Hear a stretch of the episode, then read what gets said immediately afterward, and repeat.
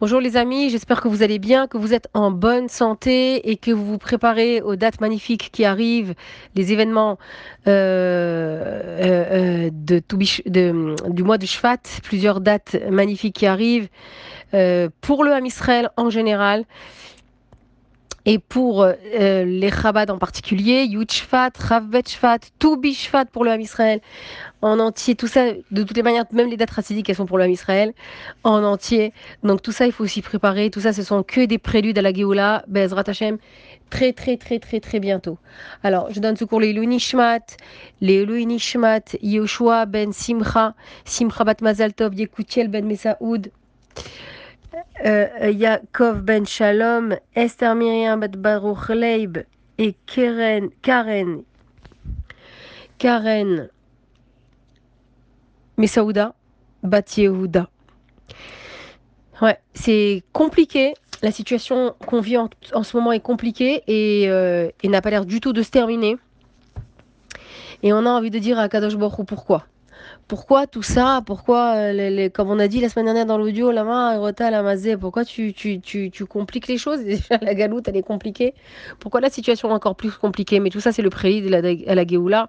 Tout ça, ce sont les dernières euh, douleurs avant l'accouchement de ma chère qui, qui, qui, étaient annoncées comme très, très, très douloureuses. Et. Hum, Hachem a voulu révéler ce secret-là, que de des, raisons de toutes les souffrances des Israël. Hachem a voulu le révéler à Moshe Rabbeinu. La première fois qu'ils se sont rencontrés, que, Moshe, que Hachem a rencontré Moshe Rabbeinu, qu'ils ont parlé ensemble dans la parashat Shemot. On avait dit déjà plusieurs fois que Shemot Vaïra, Bob Shalach, Mishpatim, tout ça c'est. Pardon. Shemot Vaïra, Bob tout ça c'est un événement. C'est plusieurs événements, mais c'est un, un épisode historique. Et dans la parasha de Shemot, quand Moshe a rencontré Akadosh Baruch il s'était, euh, euh, Dieu voulait lui montrer, euh, lui, donner les raisons de, tout ce qui se passe. Et, Moshe n'a pas voulu. Non. Yaster Moshe Panav, qui yare mehabit et Elohim. Moshe n'a pas voulu voir Dieu. Il, a, il, il s'est couvert la face. Et, euh, car il a eu peur de voir Akadosh Baruch Et les Ramim expliquent, c'est connu, que euh, qu'est-ce qu'il allait voir, qu'il a refusé de voir. Il allait voir Hachem. il allait voir quoi? C'est quoi voir Hachem? Il allait être, euh, avoir la clarté de tout ce qui allait se passer dans l'histoire du Ham Israël, les raisons pour lesquelles ça allait se passer. Et, et, et, la rédemption finale. Et Moshe, au lieu de tout voir d'un coup, comme un film, tout comprendre, avec une grande clarté, et pouvoir tout nous expliquer finalement pourquoi on en est arrivé là, pourquoi, pourquoi telle personne est partie à la fleur de l'âge, pourquoi telle personne est partie euh, euh, euh, malade, pourquoi, pourquoi tellement de tragédies dans le Israël. Non, Moshe Rabbeinu, il veut pas. Il ne veut pas savoir. Et il préfère justement qu'il y ait cette notion de d'espoir, de tchouva, etc. Et il se couvre le visage.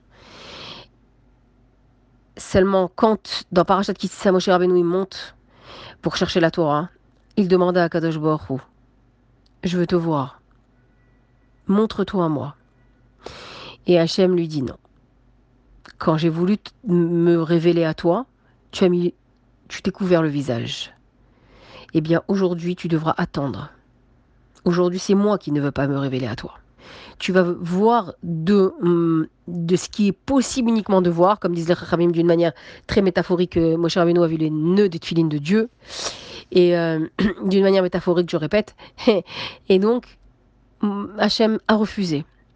Et il y a comme ça des situations où, en fait, Dieu veut nous montrer, Dieu veut nous donner, et on ne veut pas, et on refuse, et on fait les difficiles. Dieu nous donne, et on réalise pas que Dieu nous a donné. On fait les difficiles dans le sens où on ne remercie pas. On réalise pas qu'Akadosh Baruch nous a donné quel cadeau il nous a fait. Et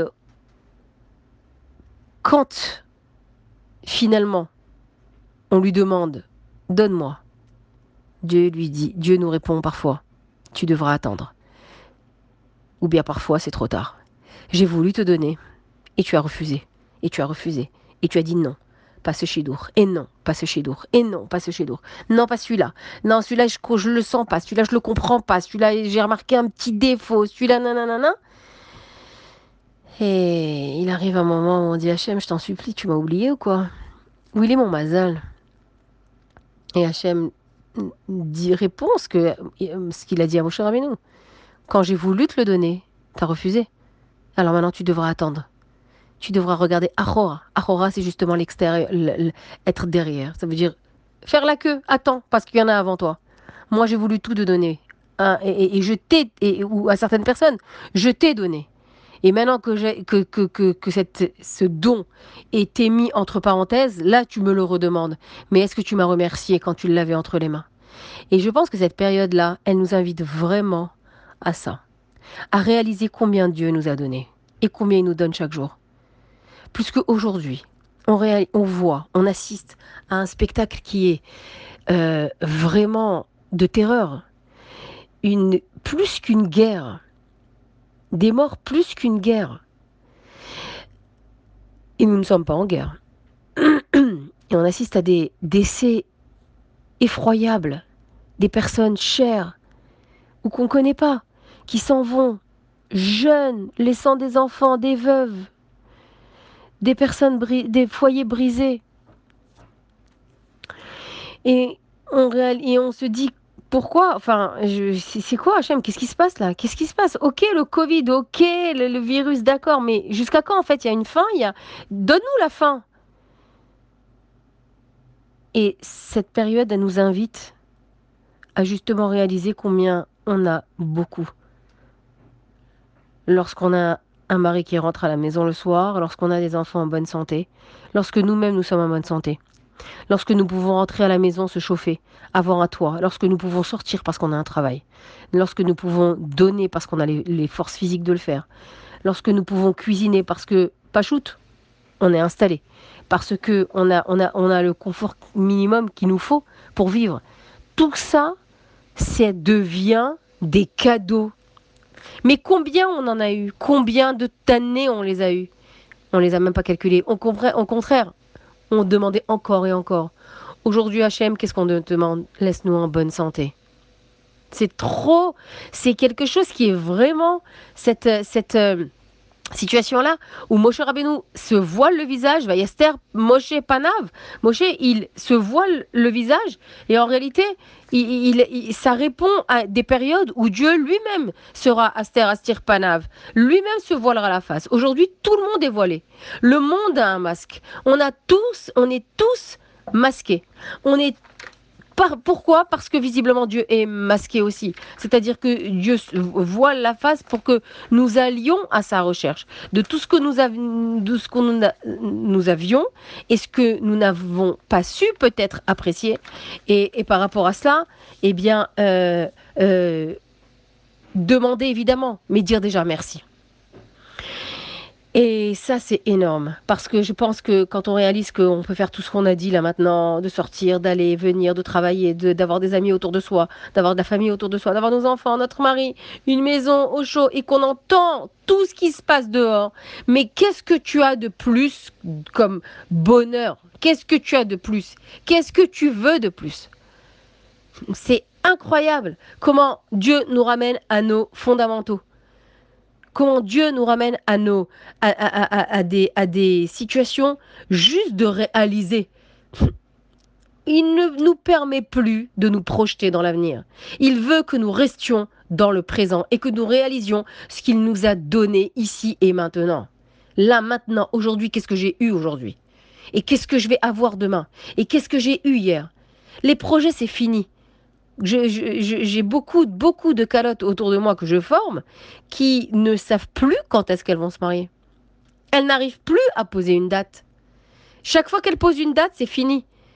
Et si elles ont la date, alors elles savent pas comment ça va se dérouler. Maximum, elles savent comment on fait la roupa ou faire la roupa, mais le reste, on ne sait pas. Il y a des calottes qui ont le repas chez mamie, dans la maison, dans la salle à manger des grands-parents d'autres qui font à 20 personnes dans, une, dans une, un endroit comme ça, caché, enfin une salle, d'autres qui ne peuvent pas faire parce que plus personne ne loue quoi que ce soit. C'est mettre en danger la vie des gens. que de les réunir aujourd'hui en grand, en grand nombre. Donc plus personne ne veut prendre cette responsabilité. C'est plus des blagues. Et où tu te projettes? Tu veux partir en vacances? Euh, Alors vas-y, mets un planning. Quel mois? Quel jour? Tu sais même pas ce qu'il y aura la semaine prochaine. Et ni Bichlal demain. Hachem ne veut plus qu'on se projette dans l'avenir, qu'on organise des vacances, qu'on organise des séminaires, qu'on organise des... Non, non, non, non, non, vous allez vivre dans l'ici et maintenant. Parce que c'est maintenant que ça va se passer. Parce que le Mashiach, c'est maintenant. Mezrat Hashem. Donc ça, c'est très important de, de, faire un bilan de ce qui... Moi, personnellement, c'est mon bilan. Euh, par rapport au fait que euh, quand Dieu a dévoilé ça, quand Dieu nous donne, veut nous donner, veut nous montrer, veut euh, encore de nous, et, on n'a peut-être pas su on a dit à Hachem, non, non, non, non, non, je veux pas. Comme Moshe nous non, j'ai peur de te voir. Je veux pas, je veux encore courir, encore, encore, etc. Et là, quand Moshe a demandé, ben non, tu vas attendre. Et, et, et c'est, je fais le parallèle avec cette période actuelle, où Akadosh Baruch se voile. Mais bientôt, on lui demande de lever ce voile, de lever ce voile pour se révéler à nous avec ma chère Titkenu. Et maintenant, ce voile d'Hachem nous oblige, nous, à réaliser ce que nous avons. Nous, à réaliser combien Dieu nous a donné et combien nous donne ici, au présent. Tu peux aller à l'école le matin, tu peux aller à l'école si tu es élève, aller étudier, aller apprendre. C'est un cadeau d'Hachem. Moi, je sais que mes élèves à l'école où je travaille, elles le réalisent largement, considérablement. D'ailleurs, bizarrement, à part des cas euh, où il y a, des cas malades, il y a très peu d'absentes. Dans mes classes, il y a très peu d'absentes. Il y a pas, on a enlevé l'histoire du tir au flanc. Il n'y a pas tu paresses plus. Tu peux aller à l'école, il n'y a plus de paresse. Tu peux y aller, vas-y. Profite parce que tu sais pas où on sera demain. Tu sais pas si demain tout va fermer, si demain tu pourras encore aller étudier. Combien tu vas rester derrière les, écrans, privé du côté sociable, des copines, etc. Combien? C'est un cadeau. Tout est un cadeau. Tu peux encore aller travailler, c'est un cadeau. Tu peux, conduire, aller faire, faire tes courses, etc. C'est un cadeau d'Akadosh Baruch et le dernier cadeau, on l'attend. Donc ces parachutes-là, dans cette paracha, dans ces, dans cette parachutes, mais on va dire dans Beau, on a des événements qui sont euh, très importants. On a les trois dernières plaies. On les voit dans le, titre de la paracha Beau, qui est Aleph et Bet. Bet et Aleph, ça fait trois. Préparation à Yetiat Mitzrayim. Comment Dieu nous prépare en nous couvrant de mitzvot. on va en parler. Et l'événement capital du Ham Israël, qui est Yetiat Mitzrayim. La sortie des la sortie de l'esclavage, la sortie d'Égypte. Donc, Bezrat Hashem, on va, on peut creuser, on peut, euh, euh, comment dirais-je, on peut expliquer en long, en large beaucoup de sujets de cette paracha, mais, mais j'ai fait une sélection et, une sélection qui n'est pas très grande, mais qui est quand même importante sur les sujets que, Dieu va me permettre de, vous, euh, de partager avec vous. Et c'est pour ça que j'y tiens. Et je le remercie. Et je le remercie. Je remercie le Boré Olam de pouvoir me donner l'occasion de vous parler et euh, de, faire des audios pour diffuser sa Torah, ses mitzvot, sa. Et on va en parler aussi de la chassidoute, Bazrat Hashem. Euh, comme ça, chaque semaine. Parce que je vous assure que c'est à chaque fois que je le fais, je vous promets que c'est un miracle c'est un miracle. Parce que pour faire un audio que je ne prévois pas qu'il va durer une heure, moi je ne sais pas combien de temps il va durer. Moi je prépare le toren, après voilà.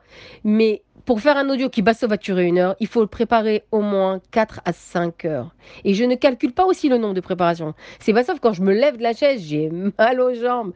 Je dis, waouh, mais combien de temps je suis restée assise? C'est énormément, c'est un grand miracle que j'arrive à le faire et que je remercie Dieu ici en public. Et je remercie aussi quelqu'un d'autre. C'est vous. C'est vous par rapport à tous les messages que je reçois. Je sais qu'ils sont diffusés aussi, à part les groupes des perles, de perles-là, ils sont diffusés aussi, parce qu'une, elle envoie ses groupes puis elle envoie à sa famille, une elle envoie à sa, à sa, maman, à ses... bref. Et, euh, et donc, euh, j'imaginais pas ça, et je pense que je, je ne mérite pas ça, mais c'est un fait, et je vous remercie. Si ça arrive jusqu'à là, c'est que Kadosh Baruch le veut, et je vous en remercie énormément. Donc, la paracha, elle, elle s'appelle Beau, elle va traiter des sujets qu'on a dit maintenant. Et euh, donc, je voudrais commencer par. Donc, une fois que Akadosh Baruch a, a, abattu sur, euh, sur l'Égypte les deux premières plaies, les deux premières plaies, il a, avant de, que je ne parlerai pas, Arbe et Rocher, je, euh, je n'en parlerai pas. Alors, où est-ce que j'ai noté? Voilà. Euh, Arbe Rocher et Makat Bechorot, ce sont les trois dernières prières de sa paracha. Et Arbe et Rocher, je n'en parlerai pas d'Afka, mais je vais parler plutôt de Makat Bechorot par la suite. Mais en attendant, ils sont encore en Égypte. Ça, ils se, commencent, ils se préparent à partir. Les bagages se font, des bagages de rien du tout, puisqu'il n'y avait rien. Ils avaient un, une ceinture au rein, bâton à la main et des chaussures aux pieds, c'est tout. Il n'y avait pas de. C'était des esclaves. Évidemment, pendant un an, ils ont été épargnés d'esclavage, puisque pendant un an, ils ont été spectateurs. Ils ont été spectateurs de toute la. de toute la. la les, les, les macotes d'Égypte et, euh, et, eux n'avaient rien. Eux n'avaient rien. Et on en parlera pour les, les raisons pour lesquelles eux n'avaient rien. Et, euh, mais mais euh, ils ont, ils ont, ils n'avaient pas fait du shopping pendant ce temps-là, ils n'avaient pas des bagages à faire. En tous les cas, ils étaient là, ils attendaient, mais la délivrance est imminente, la Géoula est imminente. Mais avant de sortir, pendant que Moshe Rabbeinu est aussi occupé à tenir une promesse, une promesse qui date de 210 ans. Quelle est cette promesse qui date de 210 ans? Parce que un, homme qui tient une promesse, elle n'a pas de, de tant cette promesse-là, elle n'a pas de, de, limite tant qu'elle n'est pas réalisée, elle doit être réalisée, eh bien c'est celle de notre cher, cher Yosef Hatzadik qui avait fait promettre à ses frères, parce qu'il est parti le premier, lui, il a fait promettre à tous les onze tribus, je vous demande de ne pas me laisser ici. Et vous donnez cette promesse à vos enfants et à vos petits-enfants. Et voilà, 210 ans sont passés. Moshe Rabbeinu a eu l'info, a, eu cette info-là, de cette promesse-là. Et il s'occupe, lui, à chercher Yosef, parce qu'ils vont bientôt partir. Dans quelques jours, ils seront déjà dehors. Tous des millions de personnes. Sivot Hashem, comme l'appelle la Torah. Et on va voir ce que ça veut dire Sivot Hashem d'après le Kliyakar. C'est trop beau. C'est mamache trop beau. Et il s'affaire à trouver le, le cercueil de Sadiq, mais il le cherche. Il, l'a cherché pendant toute la nuit et pendant tout le jour, mais il le trouve pas. Alors, qui est-ce qui est capable de le renseigner? Celle qui l'a vu ou celle qui a vu l'endroit de son enterrement, celle qui a vu où est-ce qu'il a été enseveli. La seule personne qui a vu, mais elle est vivante. C'est possible qu'elle soit vivante. Moshe, euh, Yosef, il est mort, ça fait plus de 200 ans. Il y a quelqu'un qui a vu, qui a assisté à l'enterrement de Yosef et qui est euh, encore là et qui va sortir de Mitzrayim? Réponse, oui. Qui est-ce? C'est une femme comme d'habitude.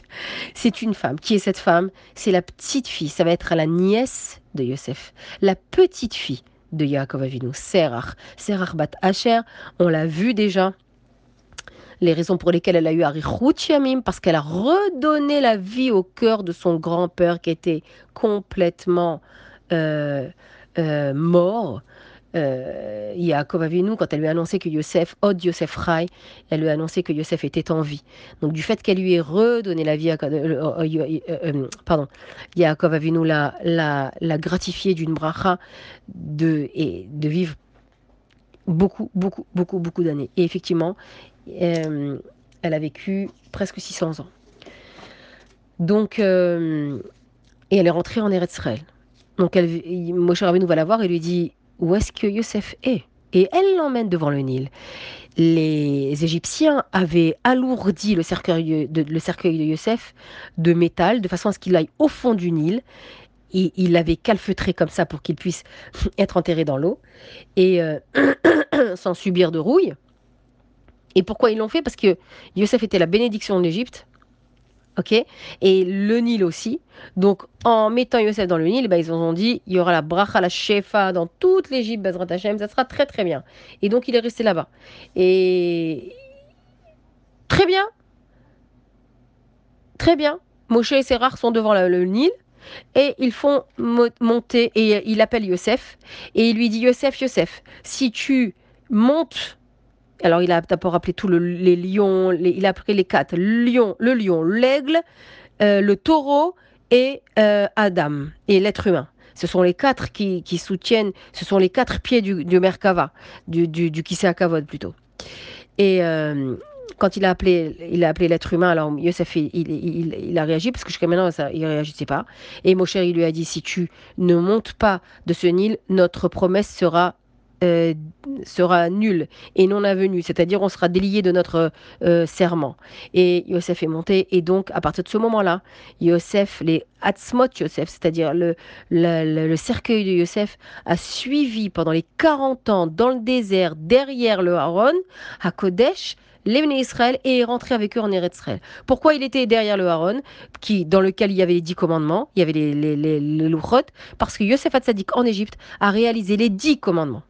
Donc il marchait juste derrière. Et il est là où il est enterré aujourd'hui à Shrem. Donc, euh, pendant tout le monde s'affaire, pendant tout le monde fait les bagages, etc., et se prépare à Yetziat Mitzrayim, et assiste à la, destruction euh, euh, considérable de l'Égypte, vient à Kadosh Baruch et dit à Moshe, Moshe, Moshe, Regarde, Moshe Aaron, et, il faut absolument que vous disiez au Israël avant de sortir, que vous leur enseignez, que vous leur enseignez des mitzvot. La première, c'est Rosh Chodesh. Vous allez leur enseigner le, le, compte du premier mois de l'année qui est aujourd'hui, qui est maintenant Nissan. Là, on est en Nissan dans l'histoire de la paracha.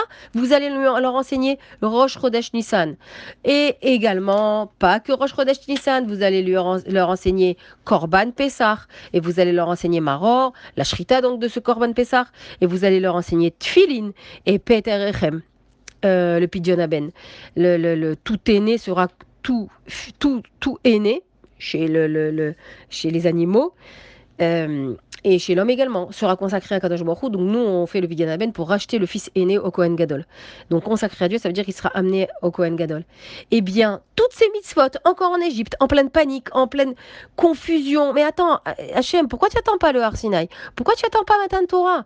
Ou attends-moi qu'ils sortent d'Égypte pour leur parler de, des mitzvot, ils n'ont pas la tête ici. Pourquoi tellement c'est urgent de leur donner Rosh Chodesh? Alors, je vais commencer par Rosh Chodesh. Et Rashi, le premier Rashi de la Torah, qui est dans Chumash Bereshit, euh, Pasuk Aleph, Rashi Aleph. Rashi dit là-bas, on aurait dû commencer la Torah par cette, par cette paracha-là, là, qu'on est en train de lire ce Shabbat-là. Rosh HaChodesh Azelachem. C'est par ça qu'on aurait, pu commencer, aurait dû commencer la Torah. Pas par euh, Bereshit Bar Elohim, Atashamaim Vetaharet.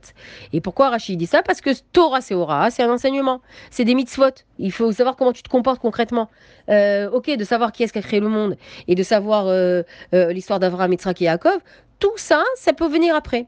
Les Chachamim disent qu'en fait, le Chumash Bereshit, avec jusqu'à la parashat Bo, c'est l'introduction à toute la Torah qui commence maintenant. Rosh HaChodesh Azelachem. HaChodesh Azelachem, je lis le pasuk Bet dans le Perek Yud Bet, chapitre 12, pasuk 2. Rosh, euh, euh, pardon, Azelachem, Rosh Chadashim Rishon Hu Lachem, Lechache Ashana.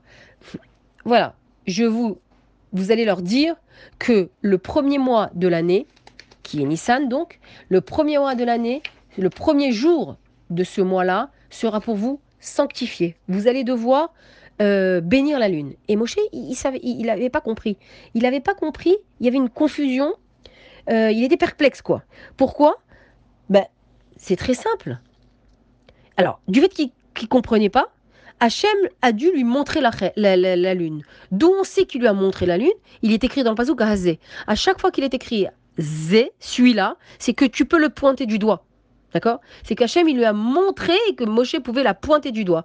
Hachem, il a ouvert le, firmament, le rakia, et il lui a dit Tu la vois maintenant, la lune, là, comment elle est? Hazé, Ra'a, Kadesh. Comme tu la vois comme ça, sanctifie-la. Très bien. Donc nous étions Roche Rodesh. Donc nous étions dans 15 jours, nous sortons d'Égypte.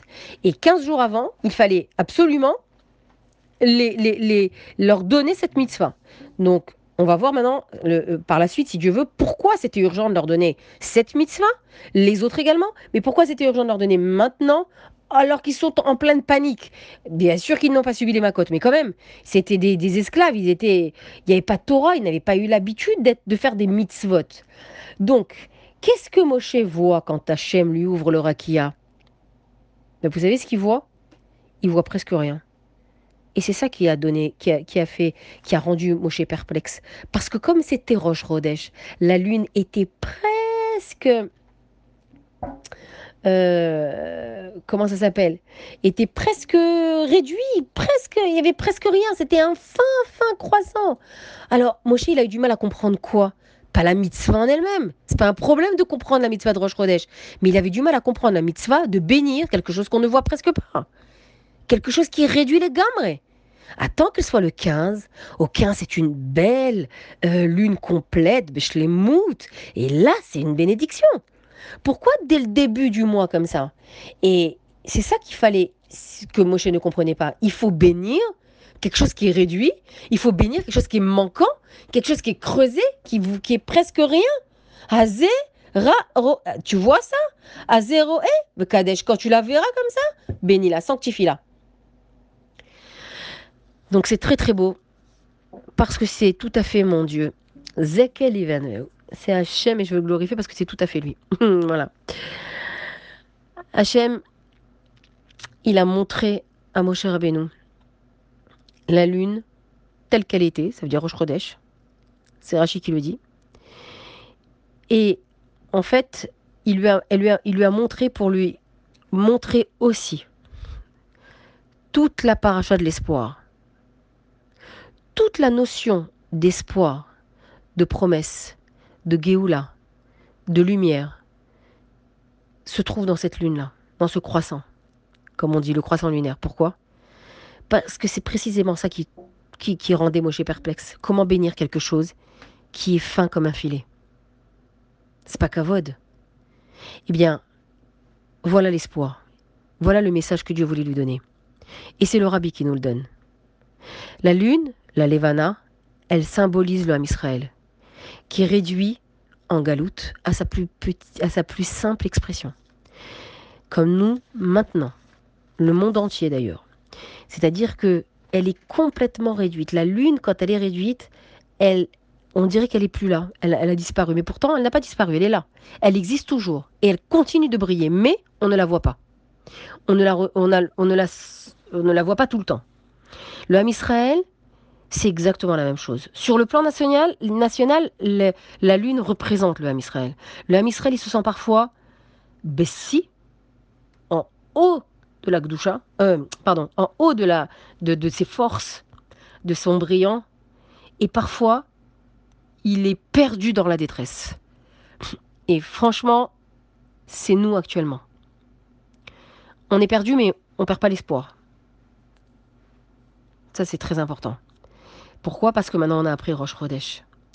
Le Zmanagalut, c'est le moment le plus masqué de l'histoire, le plus séter, le plus astara chez Betor astara.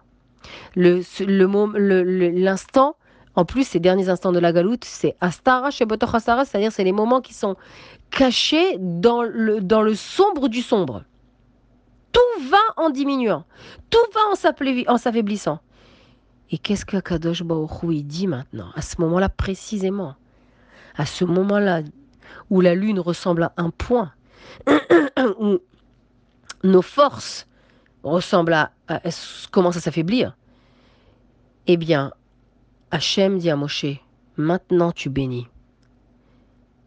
Maintenant tu bénis. Hachem dit à Moshe, tu vois la lune comment elle est?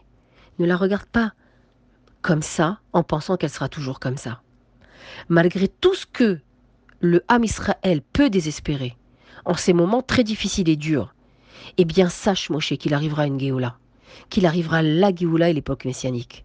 Quand tu vois la lune augmenter, augmenter, à partir de sa réduction, à partir du moment où elle a été réduite, réduite, réduite, réduite à, presque un filet, bien évidemment, c'est une vue, d'accord C'est une, c'est un c'est une, c'est un angle qui fait qu'on la voit comme ça, mais la lune elle ne bouge pas, d'accord? Mais c'est comme ça qu'on la voit nous, ok? Parce que Dieu l'a dit, comment tu la vois, tu bénis? C'est comme ça qu'il faut la bénir. Quand elle est, elle apparaît à, l'œil humain comme un, fin croissant. À partir de cette réduction là, arrive sa itrachut, son renouvellement.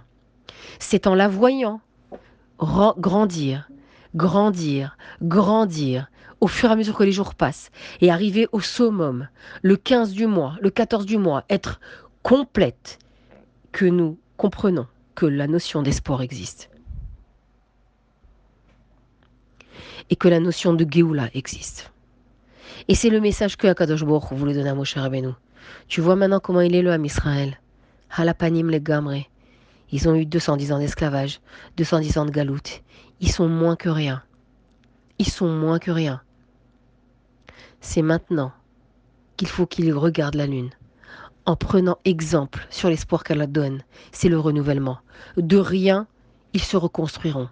De rien, ils, se renouvelleront ils se renouvelleront complètement et ils brilleront de nouveau comme avant. Et qui est-ce qui, et ça c'est une promesse d'Akadosh Baruch et qui est-ce qui, euh, et qui est-ce qui euh, euh, représente la lune dans le Ham Israël, puisque la lune elle représente le Ham Israël dans son ensemble, et les nations du monde elles représentent le soleil. C'est-à-dire c'est la stabilité, Keilo. Ok, aujourd'hui c'est, plus valable tellement, mais on va dire c'est plus du tout valable même puisque toutes les valeurs s'écroulent, tous les fondements, tout ce qui était assis dans notre société d'une manière euh, euh, depuis des siècles et des siècles, ancré, etc. Tout ça s'écroule. Donc même au niveau du soleil, ça va plus. Mais on va dire que le, les nations, elles ont, toujours eu l'air stable, et nous, on a toujours eu des tribulations. Des tribulations. Eh bien, ça, c'est la notion de hitrachut, de renouvellement de la lune, est, un, est un, une pédagogie pour qu'on comprenne que nous aussi, nous sommes parfois euh, en haut et parfois nous sommes creusés, mais dès que nous sommes creusés, c'est que dès que nous sommes écrasés, détruits, etc., c'est que la Géoula va arriver. Et donc c'est imminent comment cette mitzvah de Rosh Chodesh, de renouvellement, nous parle de plus en plus, plus on approche, on approche les temps messianiques. Et qui est-ce qui, dans le Ham Israël, pardon, euh, rappelle la, la lune elle-même, c'est la femme. La femme, elle symbolise la Lune par rapport à ses cycles. D'accord? Une fois elle est comme ça, une fois elle est comme ça une fois, elle est euh, même par rapport à ses, à ses hormones, par rapport à ses humeurs qui vont d'après les hormones. Une fois, elle est waouh, une fois, elle, est, elle pleure, une fois, elle rit. Elle n'est pas bizarre. Et c'est ce qu'on explique aux calottes et aux, et maris que la femme, elle est comme ça. Il y a des couples qui n'ont pas été formés et qui rencontrent des difficultés dans leur foyer parce qu'ils ne savent pas pourquoi leur femme, une fois, elle est hyper joyeuse et puis une, trois jours après, elle peut se mettre à pleurer et, pour, pour presque rien. C'est pas, elle n'est pas bizarre. Lui, peut, s'il ne le sait pas, il apprend pour quelqu'un de bizarre, mais elle n'est pas bizarre. Elle est juste à l'image de la lune. Elle est parfois manquante. Mais toi, homme, le, le, le, le, mari, il, il, ressemble, il symbolise le soleil. Il est symbolisé par le soleil la femme la lune. Mais lui, il est toujours presque toujours le même, on va dire. Bon, je parle pas de cette période-là parce que ça a déstabilisé tout le monde. D'accord? Toutes les institutions qui étaient posées jusqu'à là, tout a sauté. Tout a été déraciné, à sauter. Mais je parle maintenant d'une manière générale. L'homme, c'est le soleil, la stabilité. Il brille tout le temps, lui. Et la femme, ben, une fois elle brille et une fois elle est déprimée. Ça, c'est par rapport au fait que, justement, elle marche d'une manière hormonale. Elle est calquée à la lune.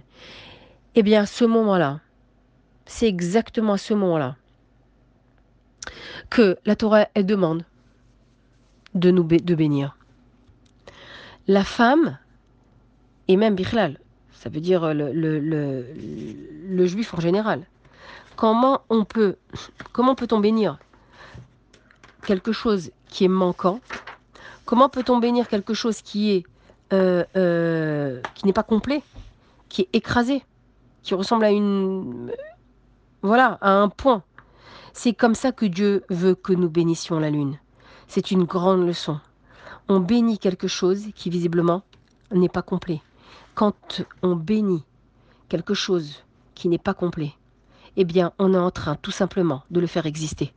On est en train de, de montrer du cavode, de la considération à quelqu'un qui se sent complètement vide, quelqu'un qui est manquant, c'est exactement là où il a besoin de notre bracha.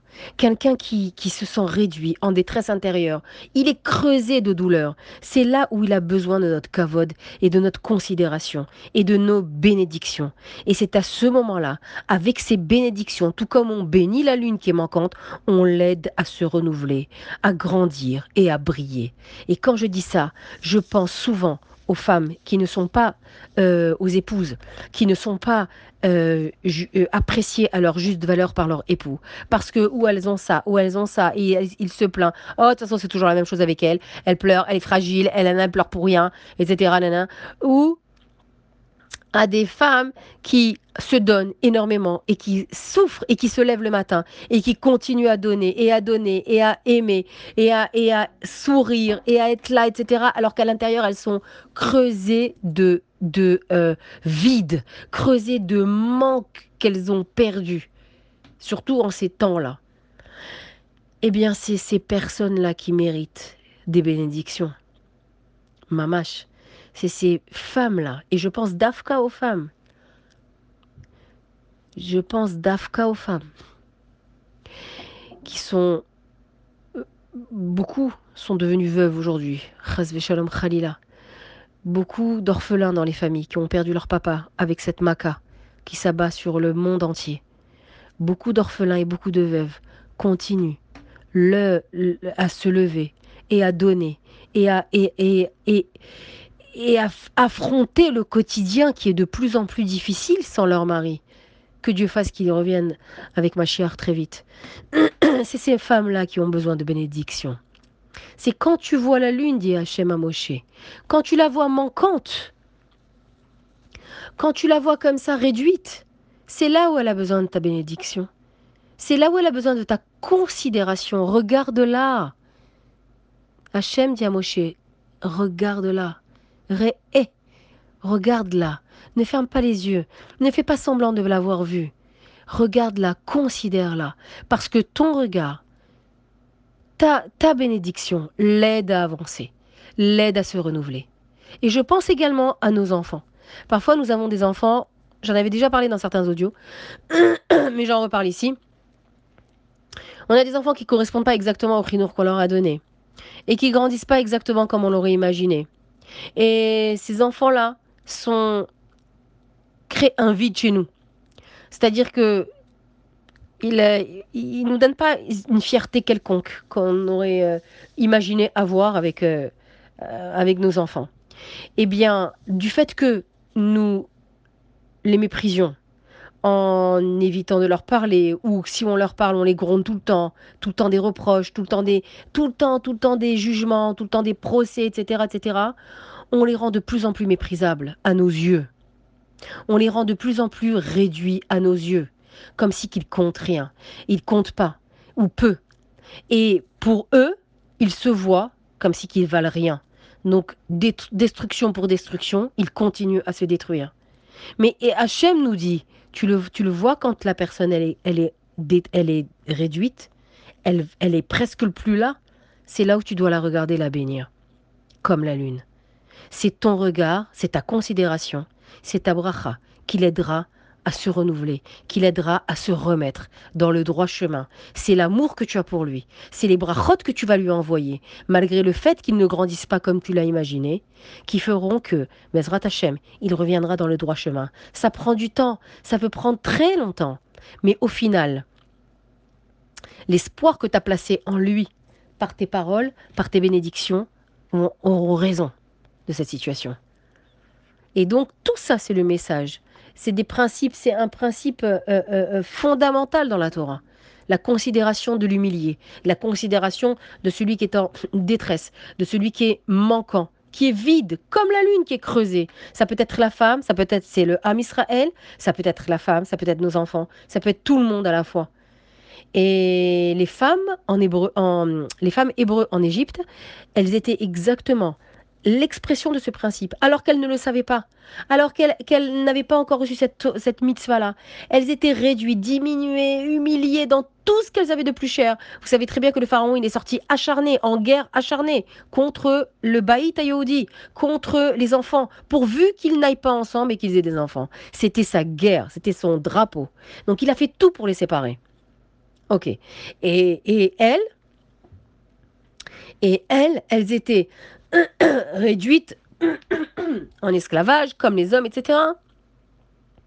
Et elles ont été humiliées dans ce qu'elles avaient de plus, dans ont de plus cher, qui est le Baït à Et elles sont, elles aussi, sans l'avoir su, comparées à la lune. Et c'est pourquoi? Parce qu'elles ont mis de côté, elles ont fait taire leur douleur intérieure pour regarder celui qui n'a pas. Qui est-ce qui n'avait pas autant qu'elles, pour le coup? C'était leur mari. Les remonter, les aimer, continuer, et elles allaient les soigner. On en a parlé la semaine dernière, rappelez-vous, l'œuvre d'une colombe entre les deux marmites. On en a parlé de, cette, de ce pasouk de Tehilim. Eh bien, elles allaient, elles leur, leur remontaient le moral. Elles, parlent, elles leur parlaient, elles, elles les aimaient, elles les, elles les étreignaient, elles leur massaient le dos avec ce qu'elles pouvaient, de l'eau chaude et des huiles, et elles leur donnaient à manger, etc. Et elles les rassuraient dans leurs bras. Mais je comprends pas pourquoi tu fais ça. T'as quelque chose déjà, toi? Toi, t'es vide. Qu'est-ce que tu t'occupes encore? Qu'est-ce que tu t'occupes du vide de l'autre? Comme il a dit le Rabbi Shmuel, le Rabbi Maharaj. Remplis le vide de quelqu'un d'autre et Dieu, remplira le tien. Eh bien, c'est ce vide-là, le leur qu'elles n'ont pas calculé, pour s'occuper de leur mari. Ok, tu vas pas sauver la terre entière maintenant. Occupe-toi déjà de ce que Dieu t'a donné, qui est juste à côté de toi. C'est elles qui ont opéré la Géoula. Le mois de Nissan. Nissan par pardon, le mois de Nissan portent leur sceau. Le sceau, le sceau de ce qu'elles ont fait. Nissan, c'est Ness chez la haine. Leur Ness à elles. Elles ont fait d'elles-mêmes, de leur corps meurtri, un miracle. Dieu a opéré pour tout l'homme Israël un miracle.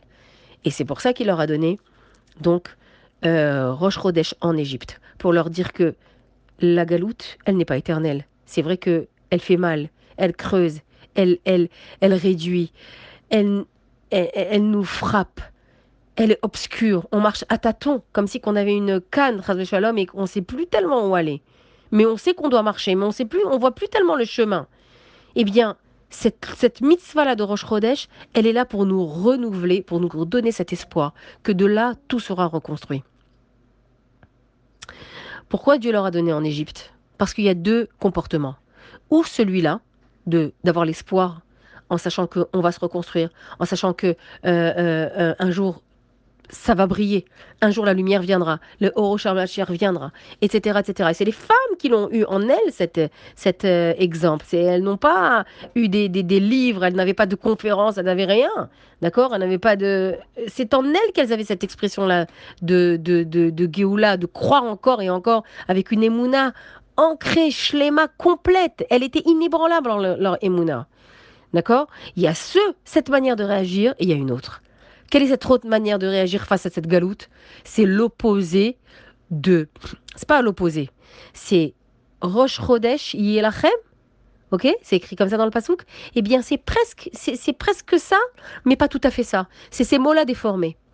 Quand on voit dans la Gemara qu'il est écrit que, je crois que c'est Baba Metzia, qu'il est écrit que euh, Rabbi Lazar Ben il est parti dans une ville où, dans, le, dans laquelle était réputé les liqueurs et les vins. Et il avait bu, il avait goûté à beaucoup de liqueurs avant d'aller au Beth pour étudier, et pour, lire, pour monter à la Torah, et prier. Et quand il est arrivé, donc il avait goûté à pas mal de vin, et quand il est arrivé au Beth il avait, il avait un peu la tête qui tourne, et, euh, et on l'a fait, on l'a appelé à la Torah, Rabbi Lazar Ben waouh. Et il est arrivé, et c'était cette paracha. Et c'était cette paracha, paracha de beau. Et il arrive à ce, à ce là à Perek bête, et à ce pasouk-là, pasouk bête. Et au lieu de dire, donc, du fait qu'il avait bu Roche Chodesh, à Chodesh Azelachem, il, euh, il lit il a, il, a les, yeux qui voient d'une manière trouble. Et au lieu de lire Rosh Chodesh Azelachem, Chodesh Azelachem, pardon, il va lire Acheresh Yelibam. Acheresh Yelibam. Donc, c'est presque ça, d'accord? Au lieu de lire Roche, au lieu de lire Chodesh, il va lire Cheresh. Au lieu de lire Lachem, Lamed Chaf même, il va lire Libam. C'est les lettres qui se ressemblent. Il a confondu le Chaf et le Bet. Bon, ben ok, il a confondu, on le, on, le corrige. Non, les Chachamim nous disent même une erreur d'un Tana, tel que Rabbi Elazar ben Arach, c'est un enseignement. Si tu n'es pas dans le Rosh HaChodesh Azelachem, tu seras dans Acheresh Yelibam. Qu'est-ce que ça veut dire Acheresh Yelibam? Ça veut dire que votre cœur sera sourd. Si tu n'es pas dans la dynamique du renouvellement, si tu n'es pas dans la dynamique du renouvellement, de vouloir accepter de cet esprit optimiste, d'être convaincu par une émouna que cette situation n'est pas éternelle, que de là on va reconstruire, de là on va rebriller, de là on va on va sortir et on va être délivré, etc., etc. Et même ce que tu vis dans ta détresse personnelle, que il y a un lendemain, il y a un espoir, il y a un Kadosh ne, ne, ne te projette pas. Aie confiance en lui par les mitzvot et les tulotes que tu lui adresses, etc. Si tu n'es pas dans cette dynamique positive, sache que tu te transformeras en Acheresh Yiyeh, Libam. Le cœur sera sourd. C'est-à-dire que ton cœur deviendra une pierre dans l'indifférence, dans l'indolence et dans la nonchalance. Comme dit le Tanya, tu deviendras indifférente à ce qui se passe autour de toi. Tu seras comme imperméable à la douleur. Imperméable à la douleur de l'autre. Tu vois, des, tu vois quelqu'un qui souffre à côté de toi, ça te fait plus rien. Tu es complètement immunisé par cette douleur-là. Et de cet état d'esprit catastrophique qui s'appelle l'indifférence, mais ça, je m'en fiche. Mais cette situation, je m'en fous. Je continue à faire ma vie. Et de toutes les manières, c'est comme ça. Et j'ai pas de mazal. Et, rien ne brille. Et tout le monde a ce qui est, a, des, est béni sauf moi, etc., etc. Et tu deviens tellement, tellement dur. Ton cœur s'est tellement transformé en pierre qu'il devient sourd à l'appel de Dieu et qu'il devient sourd à l'appel de ceux qui t'entourent. Maman, maman, j'ai besoin de ça, maman, je ne suis pas bien, maman, regarde-moi, maman, parle-moi. Et toi, t'es là, comme une pierre posée sur un meuble. Il n'y a pas pire que ça. Le Tanya dit, le Admorazaken dit que c'est-à-dire que cette indifférence t'emmènera directement à la Hatzfut.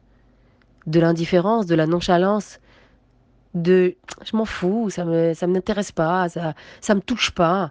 De tout ça, tu viendras directement à la tristesse. Ça, l'indifférence engendre la tristesse. Au point que on n'ait plus envie de se lever du lit. Donc cette, cette notion de renouvellement, c'est pas euh, une vue de l'esprit. C'est toute une psychologie qui est prise d'ailleurs par beaucoup de psychologues, c'est toute une psychologie enseignée par la Torah, par la première mitzvah que nous avons reçue. Et quand est-ce que nous l'avons reçue? Juste avant de sortir d'Égypte.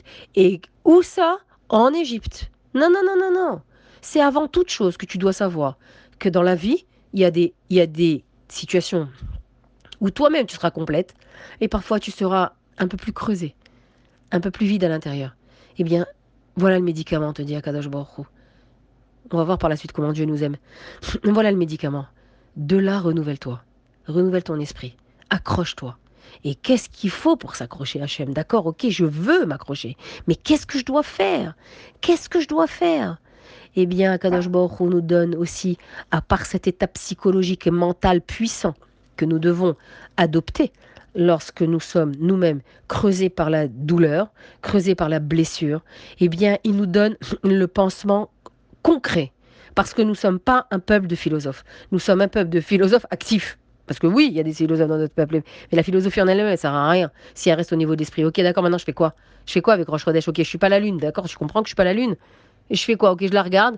Euh, elle, est, elle est, elle est euh, en croissant là parce qu'on est le début du mois, et, euh, et je sais qu'elle finira ronde. Alors après, moi, ça me fait quoi? Hachem il dit mais c'est pas suffisant. Qu'est-ce qu'il demande à Kadosh Baruch j'ai, comme on dit dans la Gada, et ça vient de Ireskel, un avis, j'ai vu que tu étais nu, dévêtu. J'ai vu que tu étais dévêtu. Et je t'ai habillé. De quoi il parle? De quoi parle Hachem? J'ai vu que tu étais dévêtu de mitzvot. Et je t'ai revêti de mitzvot. Je t'ai donné Korban Pesach. Je t'ai donné euh, et je t'ai donné Tfilin et aussi le sang de Mila. C'est pour ça qu'il est écrit dans Yecheskel, Mitboseser bedamaïr, bedamaïr, chaye, bedamaïr, chaye. On le dit dans la Haggadah. Tu gisais, toi, alors que tu étais encore en Égypte, tu gisais dans ton sang. Quel est le sang de, de que parle? Le sang, 1, du Korban Pessah, 2, de Brit Mila. C'est ces mitzvot-là dont Dieu nous a habillés. Avant de voir la nature des mitzvot, pourquoi la mitzvah? Ben Parce que tout simplement, au lieu d'être là en train de considérer et de surdimensionner ta douleur, une fois que tu l'as réalisé, une fois que tu t'es accroché au mot de Dieu qui te dit tu vas te renouveler comme la lune. Un jour tu rebrilleras, un jour ça va aller, un jour je vais t'envoyer la lumière de très haut. En attendant de cela, agis. Agis. Sois dans l'action concrète soit dans l'action concrète. Les, il, m'arrive des fois de rencontrer des personnes qui sont comme ça, euh, qui connaissent un petit peu des, des, passages difficiles. Et lorsque. Et ce sont souvent des personnes qui, qui s'ennuient, qui ne font rien, ou bien qui ne veulent rien faire. Alors évidemment, quand tu t'assois et tu commences à penser, ça va pas du tout. Mais d'un autre côté, Hachem, il te dit ne fuis pas tes pensées. Ne fuis pas ta réalité. Ta réalité, c'est la tienne. Et c'est elle qui est cousue sur mesure pour toi. Je t'en ai fait un vêtement personnel. Et je voudrais que tu l'aimes, ta réalité. C'est la tienne. Quand tu t'assois à rien faire, non seulement tu méprises ta réalité, mais tu t'occupes de la réalité des autres. Et tu penses que ça brille chez eux. Et tu penses que leur réalité, elle est plus belle que la tienne. Elle, elle est brillante, toi, c'est noir. Chez eux, il y a les cris de joie. Chez toi, c'est tout est éteint. Chez toi, il y a l'angoisse et il y a il y a l'ennui. Alors Hachem, il te dit, ça ne te suffit pas de regarder tout ça. Non seulement, quand tu restes assise, tu déconsidères ce que je t'ai donné, mais en plus, tu sombres dans la tristesse. Alors je vais te donner un médicament. Sois dans l'action. Fais une mitzvah. Sois dans l'action positive. Et ça, c'est un pansement pour le cœur. Parce qu'au moment où tu agis, tu agis pour Dieu. Uniquement pour Dieu, parce que tu n'as pas envie de le faire. Tu n'as pas envie.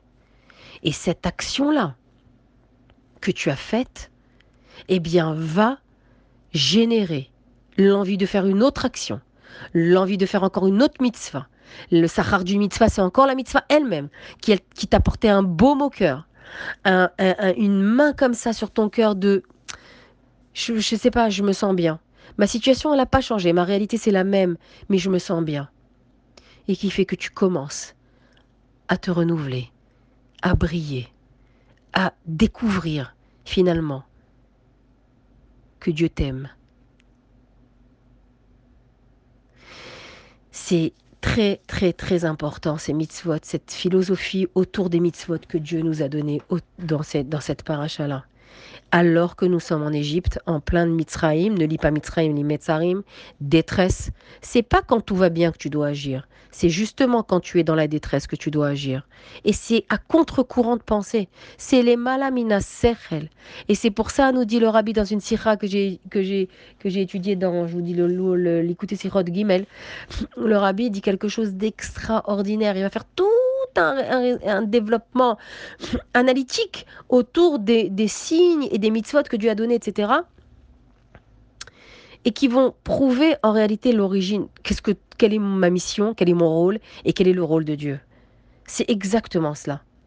Alors, les, les, donc, au lieu d'être assise, je, résume avant d'approfondir. Au lieu d'être assise à déconsidérer ta réalité en te morfondant sur ce, qui se passe autour de toi, toi surtout en tant que maman, toi surtout en tant que femme, tu déconsidéreras automatiquement et tu mépriseras ce que Dieu t'a donné. Alors que là, dans la paracha, on apprend que il faut justement bénir ce qui est méprisé, bénir ce qui est réduit, comme la lune, d'accord? On la bénit pas quand elle est mouche les on la bénit quand elle, elle, est, on la voit presque pas. Donc tu vas déconsidérer ta, ta réalité, tu vas, tu vas tomber dans la dans la tristesse. Et dans la tristesse, tu vas aller dans la déprime. Et la déprime, tu vas aller dans, les, dans la dépression. Donc Akadosh Baruch il te dit quoi? Il nous dit ici la chose suivante.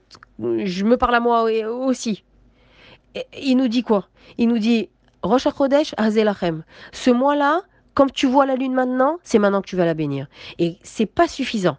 C'est quoi cette philosophie La première, le premier principe que Dieu nous apprend, c'est le principe du renouvellement. Du renouvellement, pas du radash, pas de waouh, tu as une nouveauté dans ta vie, c'est pas ça. C'est du renouvellement à partir du médecin, à partir de la détresse actuelle, de ta réalité actuelle.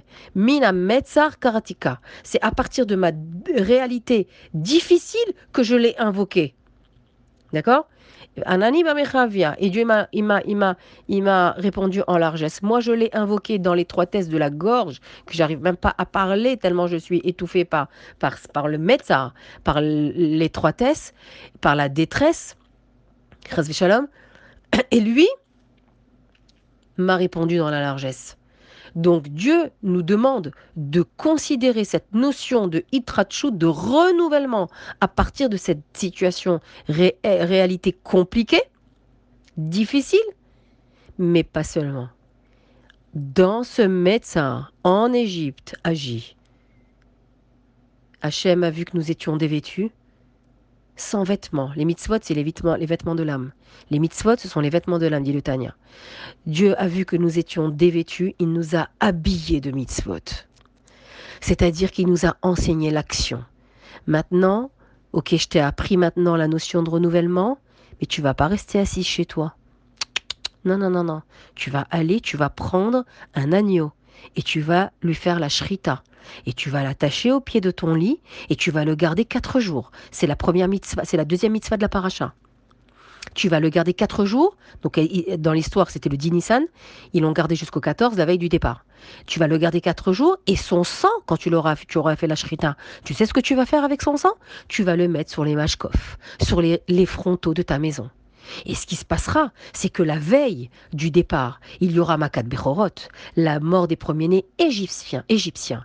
Et moi, Ani velo saraf, Ani velo malach, Ani velo acher, Ani melech akadosh J'adore comment akadosh baruch il se présente lui-même, Keilo. Il, il, dit, je suis là, c'est que moi, il y a que moi. Arrête de croire que j'ai envoyé des gens, j'ai envoyé des messagers, quelqu'un a opéré à ma place. Non, c'est birvodi ou be'atzmi. Et moi, la nuit du 14 au 15, je passerai les maisons. Pas sorti, je, passe, je sauterai les maisons qui auront ce signe, ce signe, ce hôte sur les mashkof, ce signe sur les mezouzotes, qui aujourd'hui est remplacé par les mezouzotes, et j'épargnerai vos aînés à vous. Voilà ce que Dieu nous a dit. D'accord? Donc, un, il nous a dit de nous renouveler mentalement, psychologiquement, mais ce renouvellement ne peut être concret que lorsqu'il est suivi d'un acte concret. Ce renouvellement ne peut agir positivement sur le long terme que lorsqu'il est suivi d'un acte concret. Un acte concret, c'est une mitzvah. C'est pas aller faire du shopping. Aller faire du shopping, ça peut te calmer 5 minutes, ça peut te faire un kiff. Va t'acheter des habits, va t'acheter du rouge à lèvres, va te faire plaisir, va t'offrir un cadeau, va dire à ton mari t'offrir un bijou, va te payer des vacances. Ça, c'est du colmatage c'est un bonheur immédiat. Ça veut dire c'est un kiff immédiat, mais c'est pas un bonheur. C'est pas quelque chose de profond. Tu peux te générer cette profondeur-là uniquement de bonheur, donc uniquement par la mitzvah, par des mitzvot. Il n'y a pas. C'est Ivdu et Hashem Besimcha. C'est Hashem qui est le générateur du véritable bonheur éternel, que tu ressens à l'intérieur de toi, même si tu n'as pas tout ça. Maintenant, le rabbi va poser une question. Maintenant, j'approfondis. Bezrat Hashem, que Dieu fasse que j'arrive à, vous, à, vous le, le dire. Dieu demande donc à ses enfants de mettre le sang sur, ses, euh, sur leurs portes et de ne pas sortir la nuit, cette nuit-là. Si Dieu avait euh, voulu épargner, puisqu'il dit Ani velo malach, Ani velo saraf, ok, donc c'est lui qui décide. C'est moi qui ai fait, qui ai fait, euh, qui ai uniquement fait Bakat Bechorot. Alors vous savez comment ça se dénombre les, les plaies? Il y a eu trois plaies qui ont été amenées par Moshe, trois plaies qui ont été amenées par Aaron, à Cohen, et trois plaies qui ont été amenées par Akadosh Baruch. Et une plaie, l'ulcère, ça a été amené par euh, Moshe, Aaron et Akadosh Baruch. Les trois. D'accord? Donc les trois plaies que Moshe a apportées, c'était Barad, Arbé et Rocher. Les trois plaies que Aaron a apportées, c'est Dam, Tzfardea, Kinim. Les trois plaies qu'Akadosh Baruch a apportées, c'est Arov, Dever et Makat Bechorot. Donc, Makat Bechorot, c'est Dieu lui-même. Seul, personne. Personne ne l'a, il a envoyé aucun malach, ni aucun, aucun messager, ni Moshe, ni Aaron, ni aucun malach. C'est Dieu lui-même. Donc, à partir du moment, donc il leur a demandé de mettre ce sang sur cette porte-là. Maintenant, on connaît la raison, les objectifs pour lesquels Dieu a puni l'Égypte. C'était l'école de la justice. T'as fait du mal, tu vas payer. Mais c'était un double objectif. Pour Dieu, il y avait un double objectif. Parce qu'avec une plaie, c'était terminé. Comme il a fait au, pharaon, de, au pharaon de, qui a kidnappé Sarah, d'accord Il l'a puni, il n'a pas envoyé dix plaies, hein. il a envoyé une, une, une punition, et il lui a dit, tu touches pas cette femme, elle est mariée. Cette femme, tu la touches pas. Il l'a rendu impuissant, et voilà, le lendemain, et, récupère ta femme, ça y est, au revoir, au revoir. Au revoir, on a tous été punis à cause de toi. Abraham, allez, récupère ta femme et va-t'en. Prends les cadeaux et au revoir. Pourquoi il n'a pas fait ça avec le pharaon en Égypte? Pourquoi dix plaies Alors, il y avait l'école de la justice, mais avec une plaie, ça aurait suffi, dit le rabbi. Pourquoi? Parce qu'il y avait un deuxième objectif. C'est le deuxième objectif était éduquer les Israël. Un, c'était punir les Égyptiens. Deux, c'était éduquer ses enfants. Un, c'était l'école de la justice. Le deuxième objectif, c'était l'école de la Emouna. tout le temps que les plaies se sont abattues pour punir les, Égyptiens, qui étaient Mida Keneged Mida, hein, le dam, et je parlerai que du dam tout à l'heure, Bezrat Hashem, eh bien, quelle était le, la raison? Ça a été de, de Mida Keneged Mida, mais pour les bénis Israël, c'était de les conquérir, de faire connaissance. Dieu se souciait de se faire connaître à ses enfants. Et c'est pour ça que souvent, il revient souvent, ces mots dans le texte reviennent souvent, c'est Dieu qui parle, va avur teda, bezot teda, le maan ou, afin que vous sachiez, afin que vous voyez, afin que, que tu saches. Ah, il y a un souci du savoir, il y a un souci de se faire connaître. Hachem voulait que les ministres sachent qui il était. Donc, les dix par justice pour le peuple égyptien, les dix pour, par pour, pour que la Emouna rentre dans le cœur des Israël en assistant à ce spectacle-là. Ok. Maintenant, si Dieu s'est occupé de Makat Bechorot tout seul, d'accord? Pourquoi il avait besoin d'un signe sur la porte? C'est la question du rabbi. Pourquoi?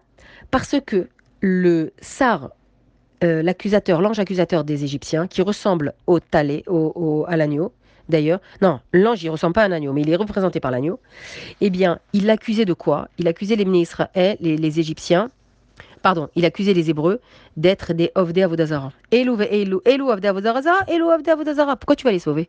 Pourquoi, je vais, pourquoi tu vas épargner les Makat les, les, les, les, Égyptiens hébreux? Pourquoi tu vas les épargner? Eux aussi, ils ont fait Avodazara. Donc, pour contrer ce Malach Hamavet, Akadosh lui-même est passé s'est occupé des maisons juives. D'accord? Lui-même est passé au travers des maisons juives. Parce que le Malachamavet ne sait pas faire la différence entre un tzaddik et un rachat. Les Israël en Égypte étaient remplis de clipotes. Ils étaient, ils étaient remplis de 49 clipotes atméot, c'est-à-dire des corses impures autour d'eux. Ils avaient gardé quatre euh, mérites. C'est pour, pour ça qu'ils sont sortis d'Égypte, d'accord? Mais ils étaient écrasés, assimilés. Ça y est, il y avait plus. C'était vraiment, c'était ils étaient écrasés par l'ambiance environnante. C'était des idolâtres, des gamrés. Donc, l'ange de la mort, il fait pas la différence, lui. Donc, Akadosh Baruch a dit à l'ange de la mort, c'est moi, c'est moi qui m'occupe de, mes, enfants, c'est moi qui m'occupe des maisons. C'est moi qui vais faire Pessah sur les maisons devant lesquelles je vois le signe, la mezouza. D'accord? Donc, les Baïta ils étaient épargnés par cette mezouza. Et, euh, et donc, par rapport à cela, donc il a fait, il a, il a, Kadosh a pu faire taire, on va dire, l'accusation du Malach c'est-à-dire de l'ange qui représentait l'Égypte. Il n'y a pas, tu détruis mon peuple, les Égyptiens, je vais, il n'y a pas, le tien aussi. Il n'y a pas de différence. Et c'est le Dieu de justice, là. Mais qu'est-ce qu'a fait Akadosh Baruch Regardez comment c'est beau ce qu'il nous dit le rabbi. la Makat Bechorot, la plaie de Makat Bechorot, elle a été opérée donc par Dieu seul, lui seul, d'accord? Pas par un, intermédiaire. Elle émane, cette plaie-là, elle émane d'un endroit spécial dans les cieux. Elle émane de la Elokut directement, qui vient d'un niveau complètement supérieur à tout ce que Dieu a mis en place dans le Seder Ishtal C'est-à-dire que Kadosh Baruch il a mis des règles. Il a mis des règles dans le monde. Il a mis des règles dans, les lois dans, son monde, les lois de la physique, et il a mis des règles aussi dans les cieux. Il y a un céder, il y a un ordre. Quelqu'un qui a puni, qui a fauté, il doit être puni. C'est comme ça l'ordre. Et Hachem est un Dieu de justice.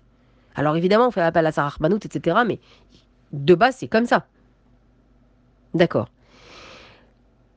Il n'aurait pas, logiquement, logiquement, Alpisserel, Dieu n'aurait pas pu sauver ses enfants. Parce qu'effectivement, ils étaient comme les Égyptiens, des idolâtres. Pour pouvoir les sauver, Dieu, Makat Bechorot, a émané d'un endroit très très haut de Dieu lui-même, très très haut dans les cieux, où il n'y a plus de possibilité pour la Midatadine de les accuser, d'accuser les ministres. Voilà. L'accusation, nous dit, nous dit le rabbi, les accusateurs des Israël ne sont pas contre les Israël, sont effectives à partir du moment où tout se trouve dans le Seder Olam, dans les limites que Dieu a mis dans le monde. Mais au-dessus des limites que Dieu a mis dans le monde, il n'y a plus de place pour les accusations. Rien et absolument rien peut arriver au Bnei Israël. C'est de là que Makat Bechorot est venu. C'est de cet endroit. Je ne sais pas si on comprend exactement ce qu'on dit, mais c'est pas grave. On comprend, on comprend. Moi, je, moi, sais même pas si moi je comprends 100% ce que je suis en train de dire, mais c'est pas grave. On étudie et notre âme elle comprend à 100%. À ce moment, de cet endroit-là, rien ne peut arriver. Cet endroit-là, il a un nom. Il a un nom. Vous savez comment s'appelle cet endroit-là? Il s'appelle l'amour de Dieu pour ses enfants.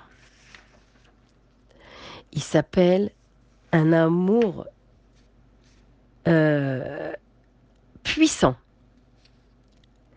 Comment il dit le rabbi? Ava it. Un amour puissant pour ses enfants. Voilà de là d'où est venu, de là, c'est de cet amour, c'est à partir de cet amour-là que Dieu a agi. Les anges ont dit, les anges accusateurs ont dit à Dieu, attends, manishtanu, Elou mais Elou.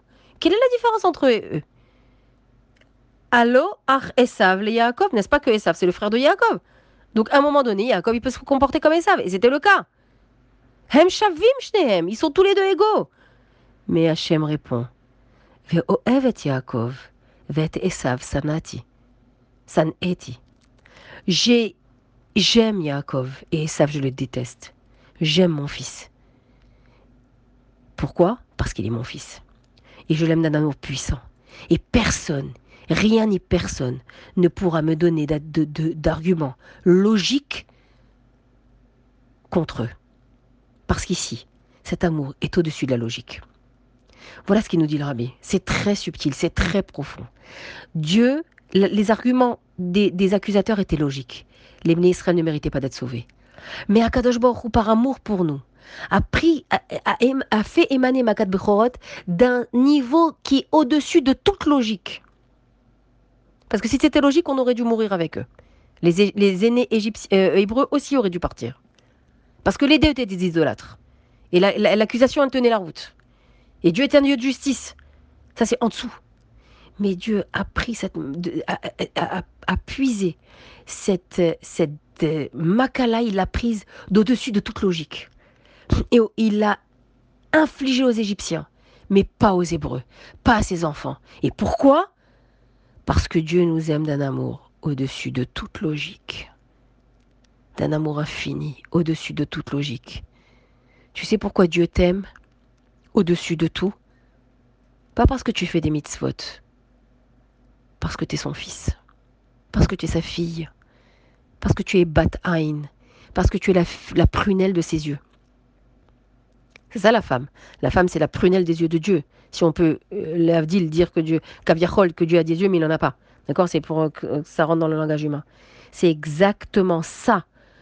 Pourquoi Dieu s'est occupé de Makat Bechorot et a lui-même sauté les maisons, les maisons juives, les Baït Comment le mot Baït, revient énormément dans ces parachiotes, c'est extraordinaire. C'est une forteresse pour tout. Alors maintenant, la question est subsiste, le rabbi. Pourquoi avoir besoin de, de hôtes Pourquoi avoir besoin d'un signe alors? Dieu sait très bien où est la maison juive, où elle n'est pas. Pourquoi avoir besoin d'un signe pour Akadosh Baruch Réponse du rabbi. Ok, Dieu nous aime au-dessus de tout. Ça, c'est un fait. Je suis très contente de le savoir. Et c'est magnifique. Ça me donne du baume au cœur que Akadosh Baruch m'aime. Mais il faut que cet amour il soit réciproque. Qu'est-ce que toi tu fais pour lui?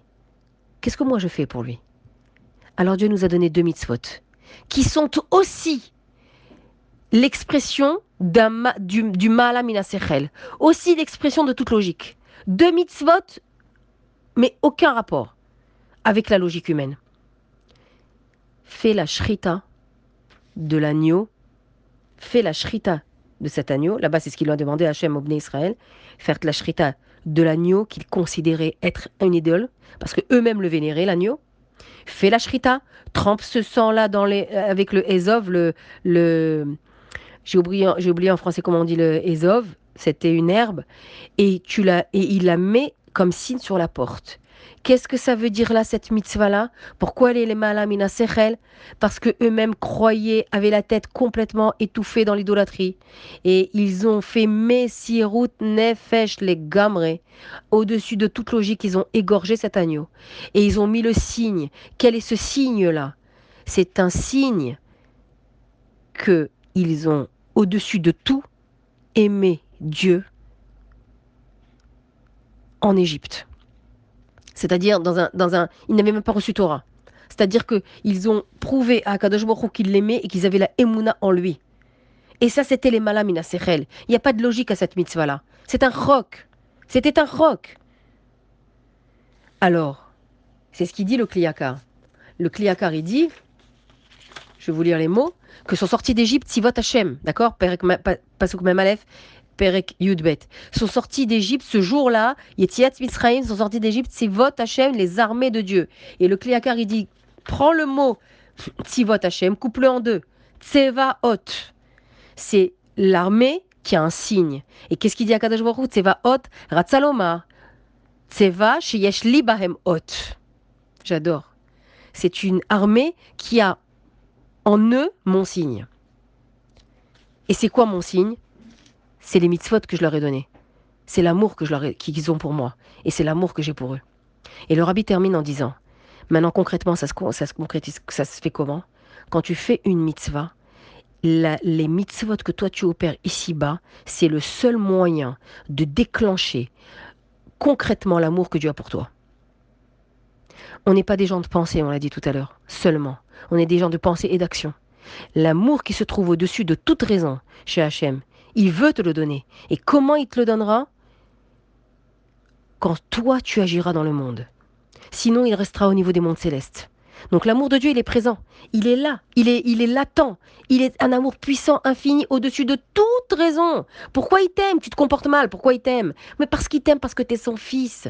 Quoi qu'il arrive. Béni Bechori, c'est un, un, comment dirais-je, c'est un drapeau qu'il y a sur la tête de chaque juif. C'est Béni Bechori. C'est mon amour et mon aîné. Mais comment faire le faire descendre cet amour sur nous? Agis. Ça rejoint ce qu'on a dit tout à l'heure. Il est nécessaire que l'homme agisse avec des, actes concrets afin de dévoiler l'amour que Dieu a pour lui. Et ça, c'est l'expression du sang dans sur les frontaux. Le sang, c'est la neshama. Donne ta neshama, c'est pas mourir, shalom. Donne ta neshama pour vivre. Donne ta neshama pour vivre al Kiddush Hashem. Donne ta neshama quand tu fournis des efforts, toi qui es à la maison. Donne ta neshama pour faire en sorte que tes enfants grandissent dans le bonheur, dans la joie. Parce qu'il n'y a pas un plus grand cadeau qu'un parent peut faire aux enfants, et surtout la mère, c'est de vie qu'il y ait une maman joyeuse et une maman confiante et une maman heureuse. C'est le plus grand cadeau que les, que les parents puissent faire à leurs enfants. il y a des parents qui dépensent des hommes folles dans les clubs, dans les jeux, dans les, dans les sports, dans les activités pour les rendre heureux. Mais le plus grand cadeau que tu puisses lui faire, c'est ton, ton sourire à toi. C'est ton bonheur à toi qui émane de toi. C'est connu que les enfants, ils n'écoutent pas les parents. Ils écoutent quand ils sont petits, après c'est fini, ils s'en fichent. D'accord?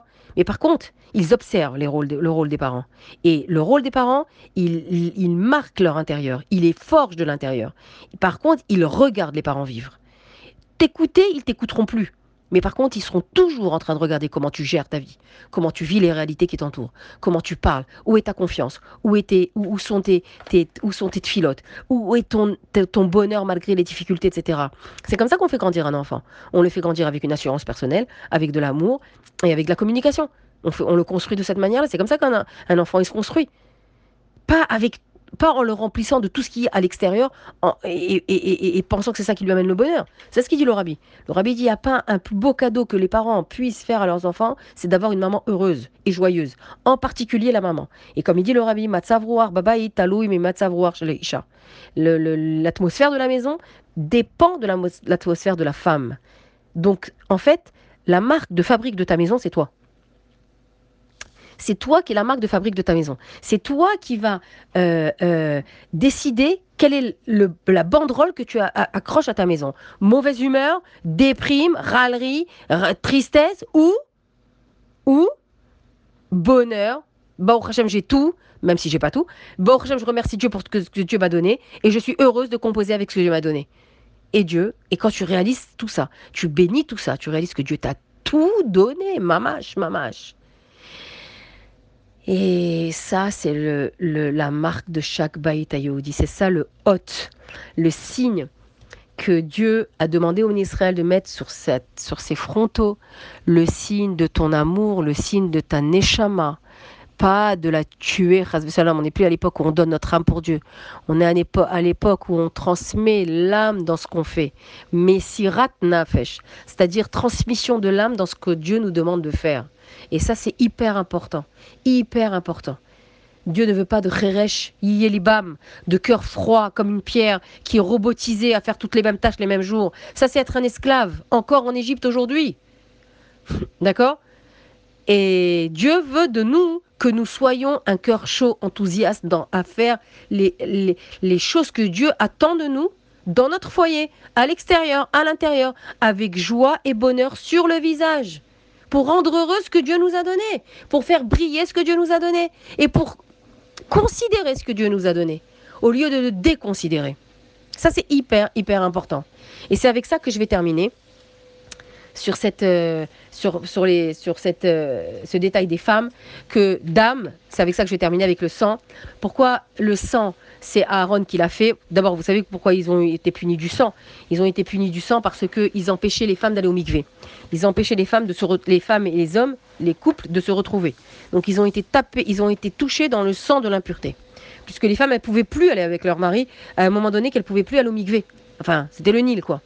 Et donc, euh, ils ont été frappés de cela. Maintenant, maintenant, euh, c'est Aaron qui l'a, opéré cette euh, maca parce que c'est lui qui était le shalom des baïts. C'est lui qui faisait la, paix dans tous les couples. Euh, et, les femmes ont fait beaucoup de nefesh. On en a beaucoup parlé. On en parlera encore si Dieu veut pour garder leur foyer pur.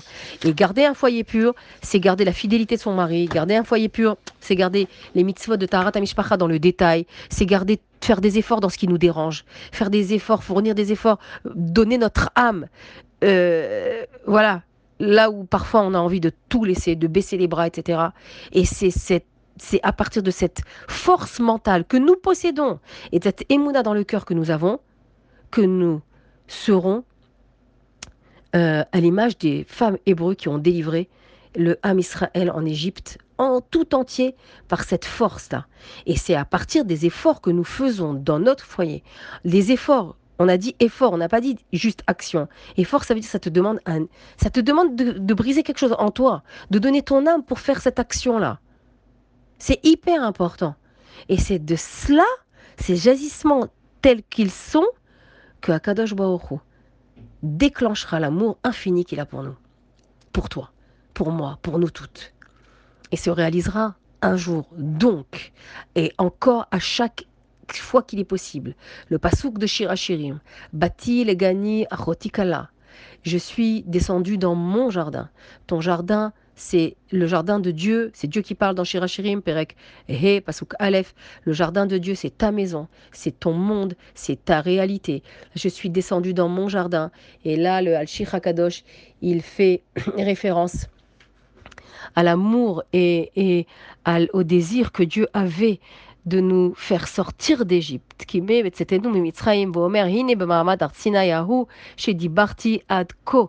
Dieu avait le désir de nous sortir d'Égypte pour nous amener au Arsinaï et nous donner sa Torah, donner la Torah à sa bien-aimée qui est Knesset Israël.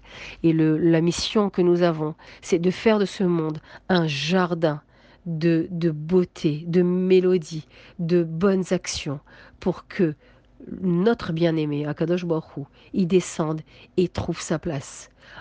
Ça, c'est au niveau du monde et également au niveau du foyer. Faire de ta maison un foyer, faire de ta, ton foyer un jardin, faire de ta maison un jardin parfumé de tes mitzvot, de tes actions, de tes chants, de tes rires, et qu'il y ait que des rires, de joie, de musique, de danse, même si la réalité, elle n'est pas facile. Elle n'est pas du tout facile. Elle est même très compliquée que Dieu fasse que nous puissions nous renouveler à partir des mitzvot que Dieu nous a donnés, à partir des missions que Dieu nous a données, là où il nous a placés, dans la réalité qu'est la nôtre, pour que lui puisse créer la sienne, que nous attendons tellement, l'avenue du Mashiach. Shabbat Shalom Mevorach. Merci beaucoup.